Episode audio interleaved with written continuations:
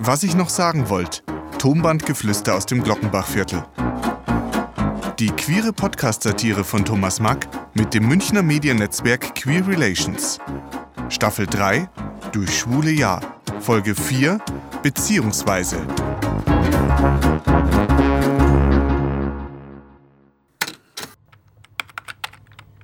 Also ich kann gar nicht sagen, wie froh ich bin, dass die OP von der Mutter gut über die Bühne gegangen ist. Sie ist zwar nur ein bisschen schwach und muss noch ein paar Tage im Krankenhaus bleiben, ehe sie zur Kur darf. Aber sie, da rappelt sie schon wieder. Ich kann dich doch nicht allein lassen, hat's gemeint. Ja, und die Vorstellung macht's wieder gesund. Dabei bin ich ja gar nicht allein. Der Lukas ist immer noch bei mir. Aber wenn ich auch glaube, dass noch keiner im Haus ahnt, dass er bei mir wohnt, kann das auf Dauer doch nicht gut gehen. Ja, der Kleine hilft mit und geht jetzt nach den Ferien ja auch regelmäßig zur Schule. Gerade eben ist er zu Dirnhaus. Und ich komme mal wieder dazu, vor meiner Arbeit die ein oder andere Message im Computer abzusetzen. Seine wichtigsten Sachen hat er sich mal untertags geholt, als keiner bei ihm zu Hause war. Und entgegen seiner Befürchtung war das Wohnungsschloss nicht ausgetauscht.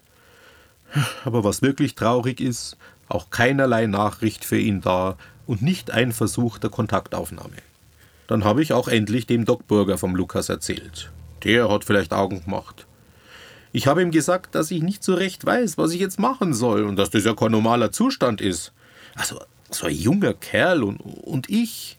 Na, er meinte was von Helfersyndrom. Und dass ich wohl dem kleinen Pferdl auch was Gutes tun möchte, indem ich dem jungen Lukas was Gutes tue.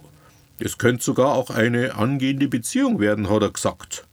Und da ich ja noch nicht so viele schwule Partner hatte, sei es ganz normal in meiner Situation, mit einem jungen Partner was anzufangen.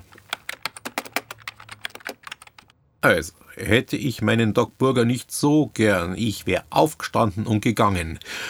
Lukas ist nicht mein Partner. Wir haben keine Beziehung. Anna und meine Tochter, das war eine Beziehung, eine, eine Ehe, eine Familie. Aber mit dem Lukas, das, das ist was anderes. Das ist wie ein, ein Sohn für mich oder ein guter Freund. Und naja, wir waren auch ein paar Mal im Bett miteinander. Aber bin ich denn jetzt pädophil? Ich weiß doch gar nicht mehr, was ich denken soll. Doch der Doc Burger meinte ganz nüchtern, für Pädophilie ist der junge Mann zu alt. Er ist 18. Später daheim kam ich mir dann vor wie in einer Vater-Sohn-Beziehung. Lukas hat wieder einmal sämtliche Klamotten in der Wohnung verstreut und saß nackt vor meinem PC und surfte. Dann fragte er mich, ob ich denn kein Profil hätte. Er hätte im Netz so rein gar nichts von mir gefunden. Lukas, habe ich ihm gesagt, ich kann mit so Datingportalen nichts anfangen.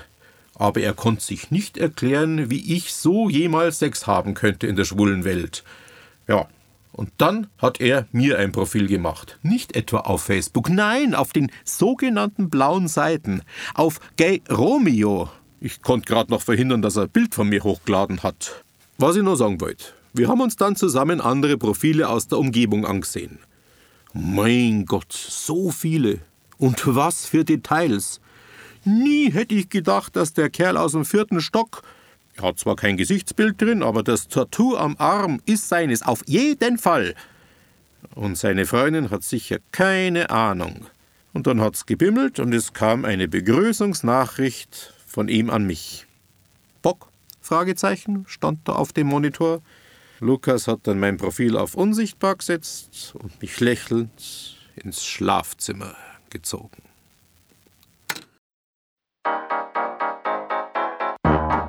Fortsetzung folgt. Sprecher Thomas Mack, technische Umsetzung und Produktion Ludwig Zitzelsberger. Weitere Infos unter queerrelations.de.